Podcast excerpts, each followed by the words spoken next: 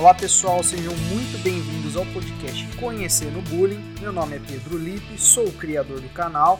Estarei com vocês por aqui todas as segundas-feiras, sempre com um bate-papo muito interessante sobre a temática bullying e cyberbullying, porque aqui é onde o bullying é a voz. No episódio de hoje, o tema se dará dentro do mundo virtual, com o nome Os Bastidores do Cyberbullying. Esse quadro é um bate-papo com um convidado muito especial que vai explicar para nós alguns aspectos do fenômeno cyberbullying. Essa conversa tem uma importância singular na temática, visto que as interações virtuais são cada vez mais frequentes e até mesmo indispensáveis no mundo de hoje.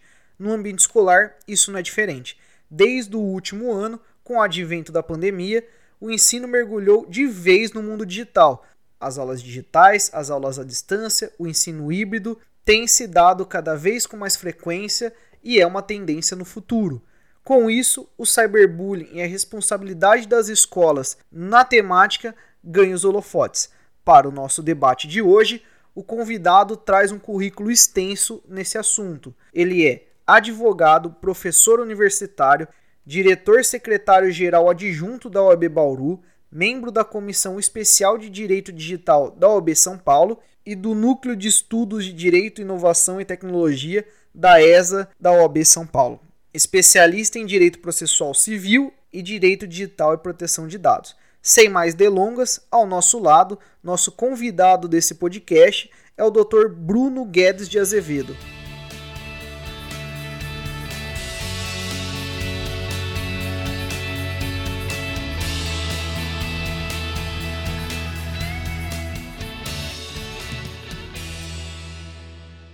Bruno, seja muito bem-vindo ao programa. Obrigado por aceitar esse convite para participar do nosso podcast. E desde já, conte para nós quem é você e como conheceu o bullying. Bom, Pedro, primeiro, obrigado pelo convite. Eu admiro muito o seu trabalho. Eu acho que o levar o conhecimento é, para a sociedade sobre o que é o bullying é algo que a gente está precisando muito e que a gente não encontra com facilidade na internet. Bom, como você falou, meu nome é Bruno. Sou advogado, especialista em direito digital e processo civil. E eu tive conhecimento do bullying, vamos dizer que primeiro lá atrás, quando eu estava na, escola, eu como uma boa criança gordinha e, e pequena e frágil e tímida, eu sofria bullying, era chamado de baleia e me sentia muito mal com isso. Acho que poucas pessoas talvez tenham escapado do bullying na escola. Mas eu fui aprender e iniciar a minha convivência, meu, meu estudo do bullying a partir da sua página. Se não fosse por você trazer esse conteúdo, é, talvez eu não teria estimulado pesquisar um pouquinho mais sobre o cyberbullying e poder bater o papo de hoje. Então, o meu contato iniciou com a sua página. Parabéns. E Bruno, como que você chegou até a carreira da advocacia que você exerce hoje? Teve uma influência familiar? Foi alguma coisa que você foi construindo ao longo da escola? Foi por influência de algum filme, alguma coisa? Como que você chegou até a carreira da advocacia? Então, Pedro, eu sempre fui um cara bem quadrado, um cara muito certinho. Então, na minha mente, desde criança, eu pensava em ser ou policial ou advogado. Pensava em ser diplomata também, mas aí achei que era muito difícil, que não ia dar certo. Mas na hora de no terceiro ano, eu visualizei que o direito era um caminho para seguir para as carreiras que eu gostava. Então, para ou prestar um concurso ou ir entrar na advocacia. E comecei a buscar informações sobre o direito, sobre o que era advogar, sobre como funcionavam as leis. E foi algo que me atraiu. E desde que eu entrei na faculdade, cada vez mais aprendendo sobre as leis, sobre a sociedade, sobre como ela se organiza em volta das normas, é, eu me apaixonei por ele e não penso agora em mudar de área mais.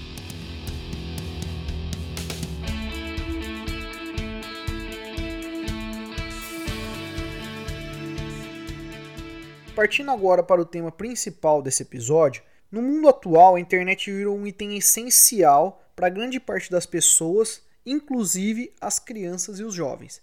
Hoje em dia, também é usado para o comércio, interações sociais, jogos, entre outras diversas coisas, mas ganha um destaque especial agora nas escolas também. Diante disso, o primeiro assunto que vem em nossa mente quando a gente fala em tecnologia e bullying é o cyberbullying, que nada mais é do que a versão virtual do, do bullying tradicional. Começando por esse tema, Bruno, qual que é a sua opinião dentro dessa temática, no contexto atual que a gente está vivendo, e o Brasil já possui algum respaldo jurídico para enfrentar essas agressões que são provenientes do cyberbullying? Então, Pedro, você fez uma introdução muito interessante, né? Porque a internet ela tá bem frequente, ela é muito frequente na nossa rotina, na nossa vida. Isso é um reflexo da sociedade da informação que a gente, que, é que a gente vive hoje.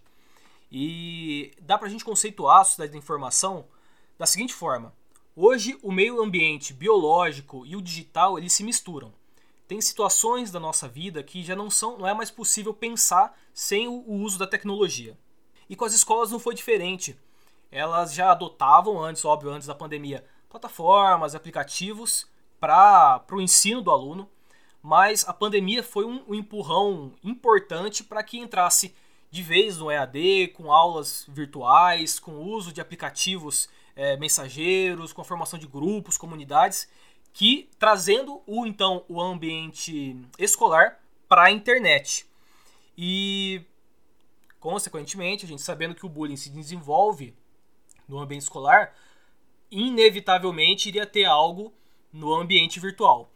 Então é um assunto tá, que é super novidade, que está em muita discussão, tem algumas incertezas ainda, mas que foi muito importante você trazer para o debate. Bom, é, a gente sabe que o bullying ele é uma intimidação sistemática, ele é uma, é, que busca, ele é produzido por um agressor que busca violência, humilhação de uma vítima. Ele é feito com caráter repetitivo, pode ser para um indivíduo, um indivíduo único ou para um grupo, e a gente sempre visualiza uma situação aparente de desequilíbrio entre os agentes. Né? E no cyberbullying é a mesma coisa. A gente vê esses mesmos requisitos no meio ambiente da internet. Lembrando, lógico, que tem que sempre estar relacionado com alguma com o meio ambiente escolar. Então, grupos de escola, é, amigos de uma mesma classe que se interagem, que interagem no aplicativo durante um jogo, independente de onde aconteça, tem que ter essa relação escolar entre eles, né? E o curioso da, da internet é que ela traz uma sensação de anonimato, de uma forma geral. As pessoas quando usam a internet, elas sentem que elas estão protegidas pela distância, pela tela do computador, pela internet, então isso gera, acaba gerando, existem até estudos nesse sentido, uma falta de empatia por quem está do outro lado, por quem com quem ele está comunicando. E isso para o agressor torna o ambiente até mais fácil de, de trazer uma, uma violência emocional, social, porque você não tem, o agressor não tem aquele contato físico com o agredido, que geralmente é, pode ser uma, uma, um fator de de repreensão, de contenção para um determinado comportamento, mas o fato de você estar distante, sem ver a reação da vítima, torna muito mais fácil. Porque o agressor depois desliga a, o computador e vai embora. Ele não vai ter que lidar com a reação daquela pessoa que foi ofendida. Então, essa é uma peculiaridade do cyberbullying que, e da internet no geral, que é, até, é triste, né? Você tá diante da situação e ver que as pessoas perderam essa, essa empatia, esse, esse considerar pelo próximo. E uma diferença curiosa do, do cyberbullying, a gente sabe, lógico, que o bullying ele gera uma repercussão para o ofendido que pode estender por vários anos. Mas a internet ela guarda uma peculiaridade que é do registro das informações.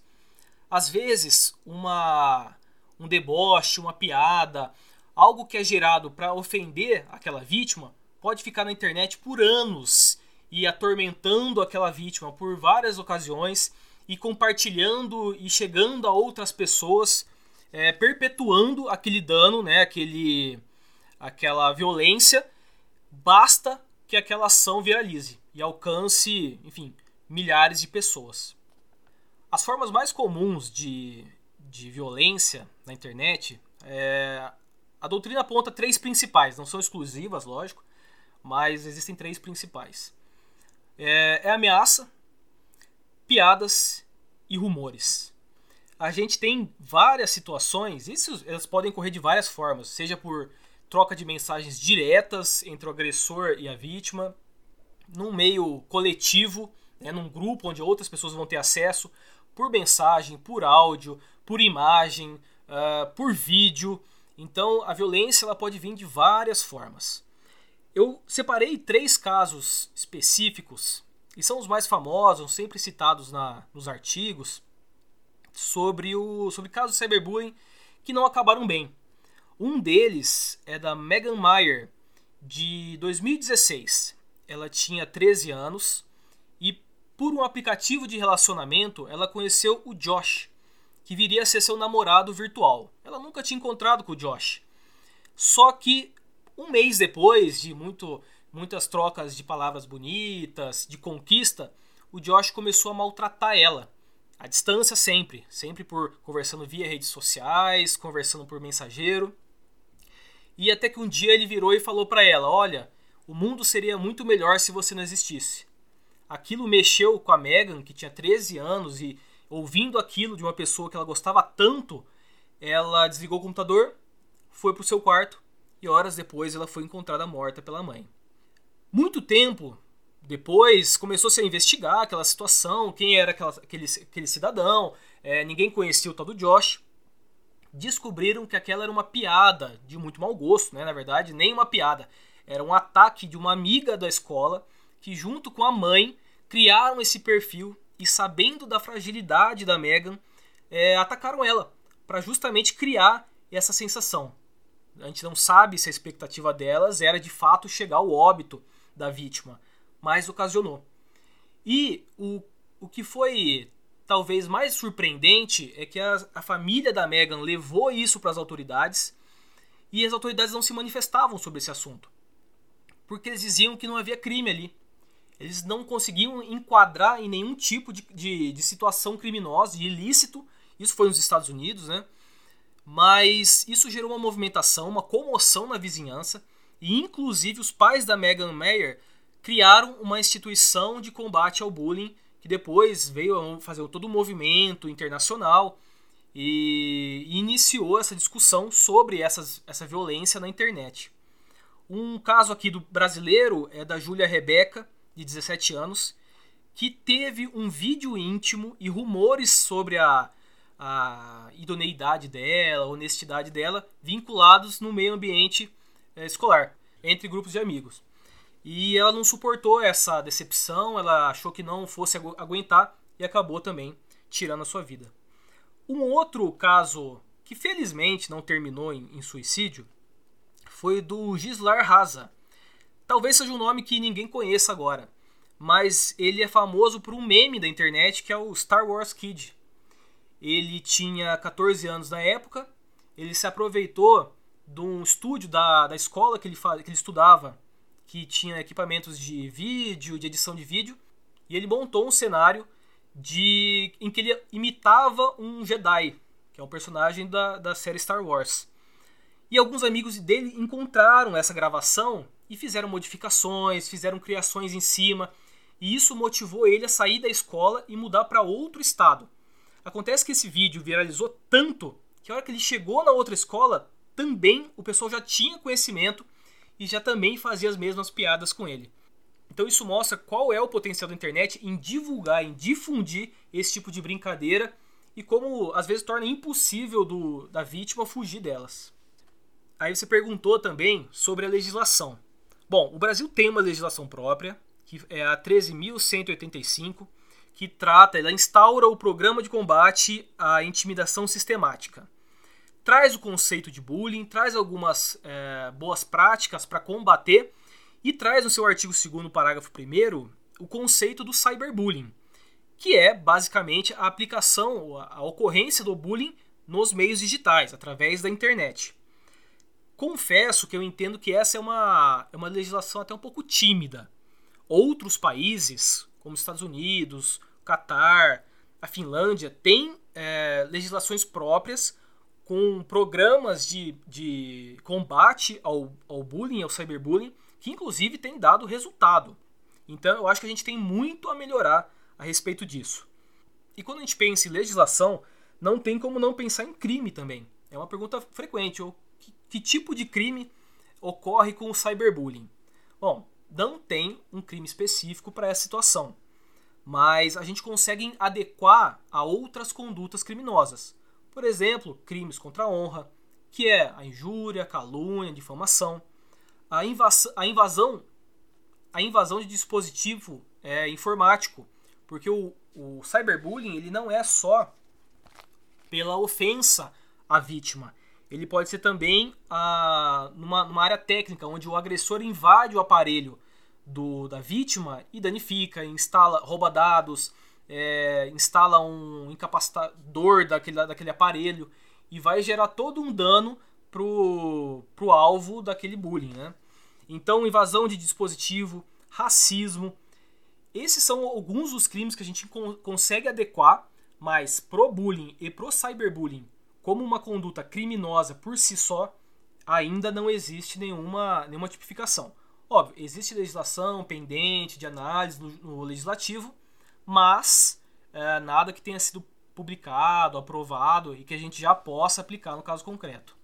É lógico também que a gente falando de crime, já que a gente não consegue adequar um crime específico, a gente pode falar também na responsabilização civil, que é, é para situações de dano, e a gente vai encontrar respaldo para essas situações no Código Civil.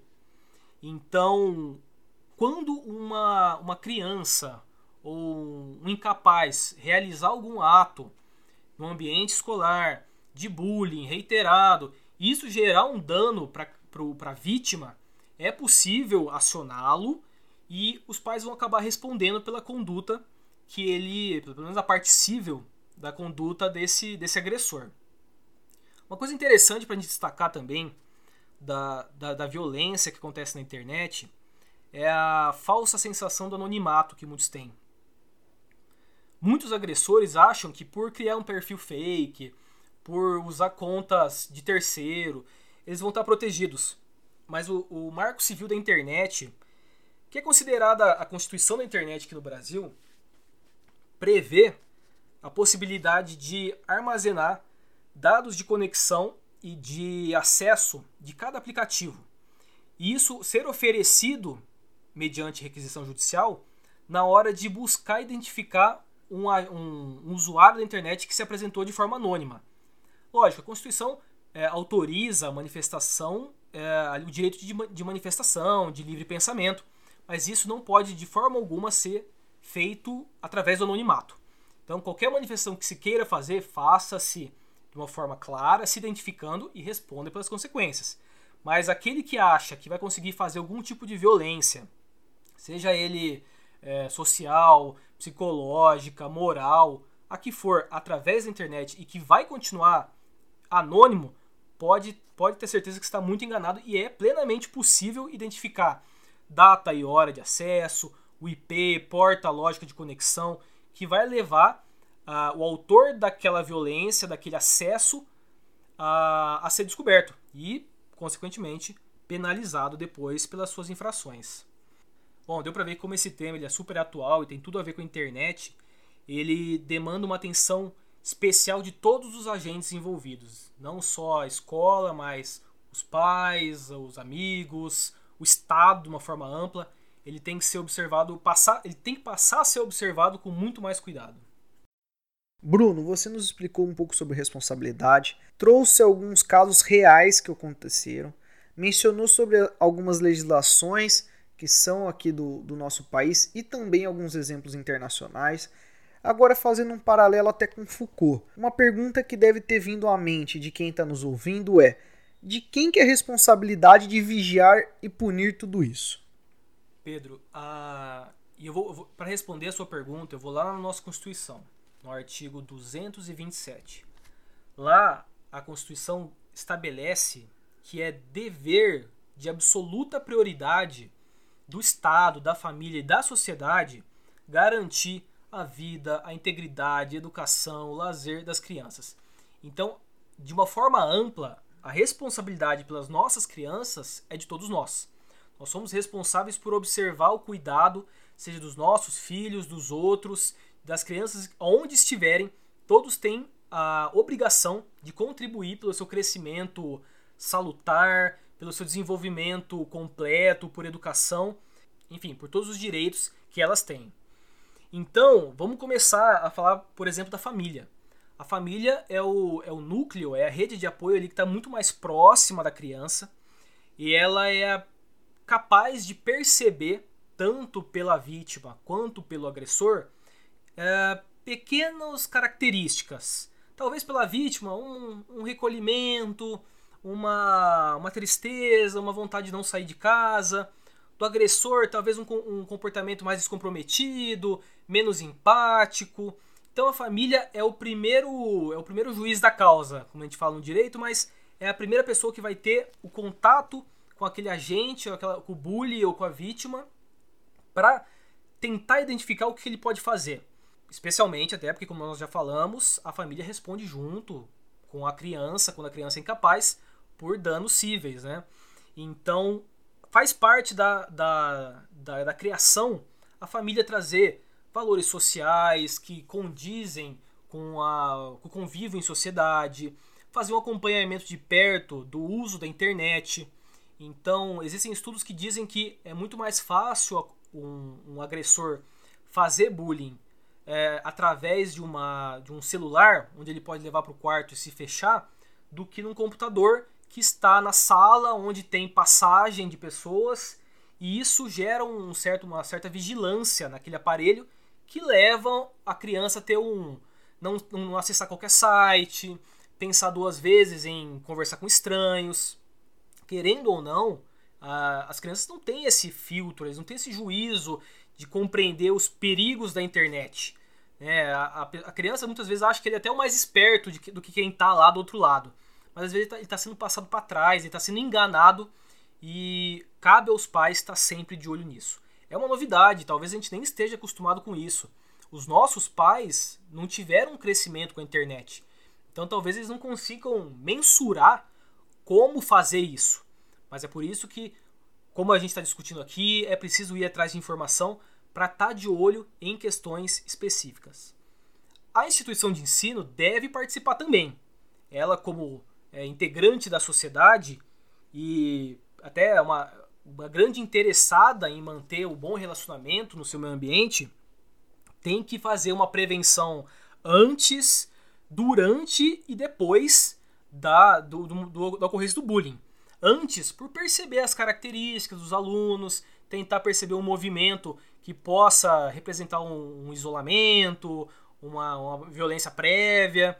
Se ocorrer algum tipo de violência, acolher aquele, a pessoa que foi a vítima, é, repreender o agressor, tratar aquela situação de uma forma séria, levar a sério o bullying para que isso repreenda futuras situações. E depois chamar os pais, é, conscientizar as pessoas que estão em volta, tratar de uma forma ampla. Não adianta tratar antes, durante ou só depois. A escola tem uma responsabilidade muito grande para se omitir nessas situações. Além disso, é, é muito comum que as, que as crianças vítimas, que as vítimas né, de, de bullying, elas tenham uma certa resistência em levar para a escola é, relatos ou denunciar algum tipo de violência como acontece no cyberbullying, às vezes elas não sabem a identidade do agressor, elas não confiam na capacidade da escola em resolver o problema delas. Elas podem achar que os adultos, aí os pais ou mesmo os professores não vão acreditar ou não vão fazer nada mesmo que eles recebam essa, essa denúncia. Ou tem ainda o medo de que, que a violência aumente depois da denúncia. Então é muito importante que a escola não dependa só da comunicação do ofendido e ela seja proativa nessas suas atividades. E como que ela pode é, combater quais algumas das atividades? O importante é sempre individualizar o aluno, trazer ele para junto da escola, fazer ele participar de decisões, chamar pelo nome, ver que ele ali não está isolado, que ele não é só mais um. Isso dá um sentimento de pertencimento àquele ambiente com que fa e faz com que tanto agressor e vítima entendam que, ele, que eles fazem parte desse ecossistema único. Além disso, chamar os responsáveis sempre que for necessário, ensinar e, além de ensinar sobre o bullying, fazer o que a gente chama de letramento digital, que é falar sobre a internet, sobre a legislação aplicável, sobre as consequências, sobre os riscos. Então, trazer um, agregar ao currículo da criança não simplesmente o que é sobre o bullying, mas trazer matérias, vamos chamar assim de extracurriculares, que vão agregar a, ao usuário da internet, que vai entender mais sobre a netiqueta, que a gente chama, né, que é o, as regras de, de, de uso da internet, quais são os riscos, quais são os potenciais danos que eles podem sofrer. Isso com certeza vai abrir a mente para quem, para esses, esses jovens que estão ali, eles não vão afastar da internet de forma alguma. E além da família e da instituição de ensino, a gente tem o Estado também, que tem que contribuir com campanhas, ele tem que dar meios para as escolas, especialmente aqui as escolas públicas, de educar os alunos, de educar os professores, os dirigentes, de trabalhar o bullying dentro das escolas e também criar leis efetivas para que o poder judiciário possa atuar e repreender e punir aqueles que são os agressores, mas também para o executivo poder fazer medidas sociais, campanhas sociais, é, políticas públicas efetivas e que realmente alcancem os seus objetivos. E para encerrar sobre os responsáveis, eu quero trazer um, uma quarta figura que são das testemunhas. E a gente coloca eles dentro da sociedade também. A gente vai ter sempre testemunhas que são da vítima, que vão visualizar aquela o sofrimento, a violência sofrida pela vítima. A gente tem testemunhas do agressor que vão, que vão assistir a violência sendo produzida e também testemunhas mistas que é, tendo em comum um e outro vão assistir as duas situações, né? o tanto o sofrimento quanto, quanto a prática da, da violência. As testemunhas elas têm um papel muito importante, especialmente na rede social, quando existe um, vamos colocar assim, um post é, depreciativo contra, contra alguém, ou um post com uma, um rumor sobre uma pessoa.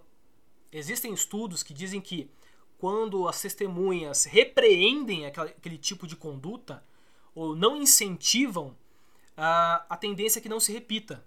Então, é, é extremamente importante educar os nossos filhos ou para quando é, qualquer um de nós tiver algum contato com bullying, que a gente haja de acordo com seriedade e acolha aquele que é violentado, aquele que sofre, mas também com a mesma, o mesmo empenho consiga repreender o agressor.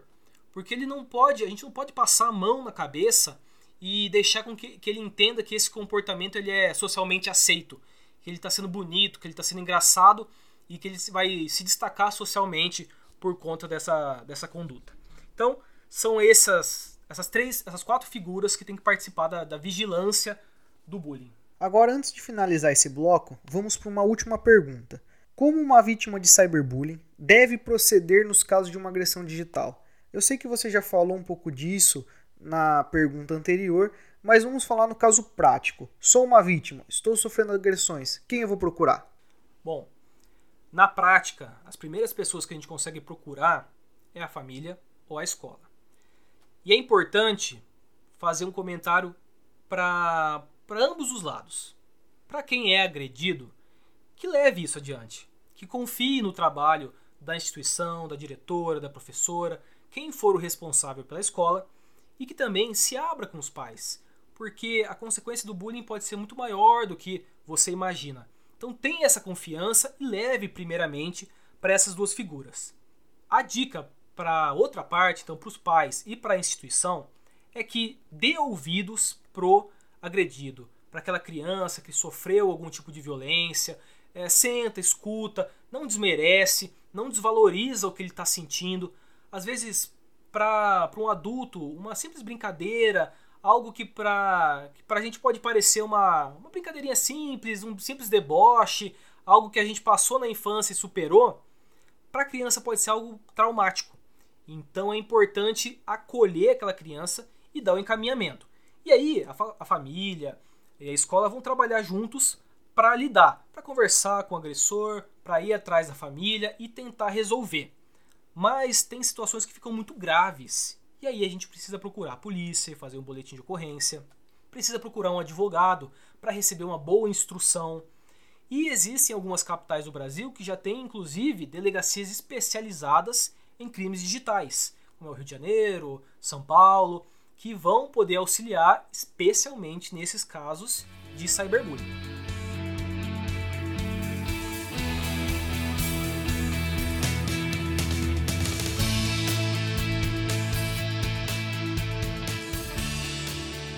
Partindo agora para o nosso bloco final, eu vou fazer para você as duas perguntas que sempre faço aos nossos convidados. A primeira é: você se sente realizado na sua carreira de advogado? E eu pergunto pensando que, como advogado, você consegue ser um porta-voz jurídico para aquela eventual vítima de bullying ou cyberbullying e assim consegue reparar, pelo menos em parte, a dor e o sofrimento que ela vem sofrendo ao longo do tempo. O que, que você tem para nos falar? Você se sente realizado, Bruno? Olha, a advocacia ela é bem gratificante. E eu, sim, a sua pergunta é se eu me sinto realizado, eu sinto. É, não só com questões que envolvem bullying ou cyberbullying, mas você poder acolher um cliente que às vezes não tem em quem é, se apoiar, de, que acha que, não, que o problema dele não tem nenhuma solução é, é, muito, é muito legal você poder ser, como você falou, a voz desse cliente, a voz desse cidadão e poder representar ele, que às vezes se acha tão pequeno, tão frágil, tão impotente, e você poder dar força, levar isso para o judiciário, defender os direitos dele com unhas e dentes e poder, é, às vezes, fazer como você falou, é, é, trazer um mínimo de conforto. Talvez você não vá conseguir sempre é, preencher aquele vazio que uma violência causou ou aquele dano que ele vai lembrar para sempre. Mas só dele saber que foi feito justiça, que a outra parte de alguma forma pagou, respondeu pelo que fez, aquilo já dá um acalento de saber que a, a sociedade não virou as costas para ele, que ele não está sozinho e que ele pode acreditar em um, uma sociedade melhor para um futuro, quem sabe. Agora, a nossa segunda pergunta é: se você pudesse deixar um recado para todos que estão nos escutando, Bruno, qual seria esse recado? Bom, o meu recado vai ser sobre esse mundo digital que eu tenho feito a minha especialização, tenho atuado, que é, é que os agentes que são responsáveis pelas crianças é, levem conhecimento para dentro das escolas. Existem alguns projetos para levar uh, o conhecimento não só não só formação técnica, mas como a gente falou, o letramento digital para as escolas para que as crianças entendam desde o começo, e a gente sabe que desde o começo eles estão em contato com a tecnologia, quais são as implicações do seu uso. Tanto as implicações positivas, porque a internet e a tecnologia trouxe maravilhas e facilidades que a gente tem que saber aproveitar e tem que explorar cada vez mais, mas trouxe situações é, novas que colocam em risco a nossa privacidade, a nossa intimidade, os nossos dados, inclusive a nossa, é, a nossas, nossos sentimentos. Tamanho é o envolvimento que ela tem na nossa rotina. Então, que o Estado, que a família, que as instituições possam levar educação digital para as crianças. E Bruno, como que o pessoal te acha? Se alguém tiver alguma dúvida sobre o assunto, alguma pergunta, quiser te contatar como advogado, como que o pessoal te acha? Quais são suas mídias sociais? Pedro, não adianta nada a gente vir falar de cyberbullying tecnologia aqui se não falar de rede social, né? Então, para quem quiser me encontrar, é muito simples, Bruno Guedes de Azevedo, uh, LinkedIn, Facebook, Instagram. Eu só não tenho TikTok por enquanto, mas é só procurar em qualquer uma dessas redes sociais que eu estou à disposição para bater um papo, sou muito acessível e vamos continuar trocando essa ideia.